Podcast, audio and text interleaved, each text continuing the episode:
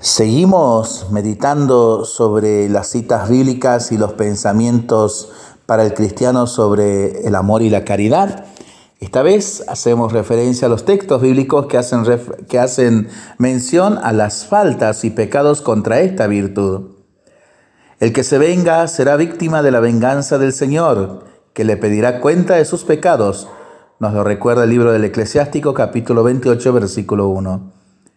Quien aborrece a su hermano es homicida, y ya saben que todo homicida no tiene en sí la vida eterna, nos dice la primera carta de San Juan, capítulo 3, versículo 15.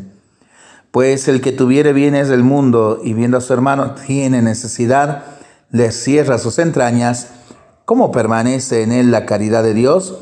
Nos lo recuerda la primera carta de San Juan, capítulo 3, versículo 17.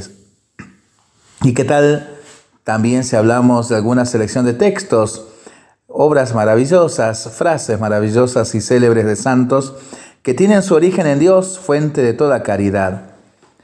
El amor que debe mediar entre los cristianos nace de Dios que es amor, nos dice San José Escribá de Balaguer en su obra Amigos de Dios.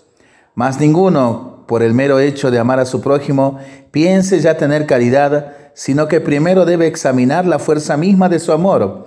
Pues si alguno ama a los demás, pero no los ama por Dios, no tiene caridad, aunque piense que la tiene. Es caridad verdadera cuando se ama al amigo en Dios y al enemigo en Dios. Nos lo recuerda San Gregorio Magno. Amamos a Dios y al prójimo con la misma caridad, pero debemos amar a Dios por sí mismo y al prójimo por Dios. Nos exhorta San Agustín en Catena Aurea, volumen 3, página 92. El que ama a Dios ama también inevitablemente al prójimo. Nos lo recuerda San Máximo en su obra sobre la caridad 1.1. Nuestro Rey, a pesar de su condición altísima, por nosotros viene humilde, mas no con las manos vacías. Él trae para sus soldados una dádiva espléndida, ya que no solo les otorga copiosas riquezas, sino que las da también una fortaleza invencible en el combate. En efecto, trae consigo el don de la caridad. Nos lo recuerda San Fulgencio de Ruspe. Así, todo hombre que vive entre los hombres busque a aquel a quien ama, de modo que no abandone a aquel con quien camina, y preste a éste su auxilio de tal manera que bajo ningún motivo se separe de aquel a quien se dirige. Nos exhorta San Gregorio Magno.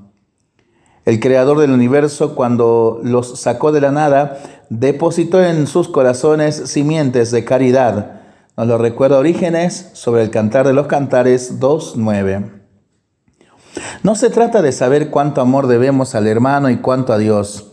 Incomparablemente más a Dios que a nosotros y a nuestros hermanos, tanto como a nosotros. Ahora bien, no podemos amarnos mucho a nosotros si no amamos mucho a Dios. Es pues con uno mismo amor con el que amamos a Dios y al hermano, pero amamos a Dios por sí mismo, a nosotros y al prójimo por Dios. Nos lo recuerda San Agustín en su tratado sobre la Santísima Trinidad, capítulo 8, 12. Cuanto más cerca está de Dios, el apóstol se siente más universal. Se agranda el corazón para que quepan todos y todo en los deseos de poner el universo a los pies de Jesús. Nos lo recuerda San José María Escriba de Balaguer en su obra Camino número 764. Para pensarlo y para rezarlo en familia y entre amigos, ¿no? Mientras lo hacemos, pedimos al Señor su bendición, le seguimos pidiendo por nuestras intenciones y nosotros responsablemente nos cuidamos y nos comprometemos a ser verdaderos instrumentos de paz. Que el Señor nos bendiga en el nombre del Padre, del Hijo y del Espíritu Santo. Amén.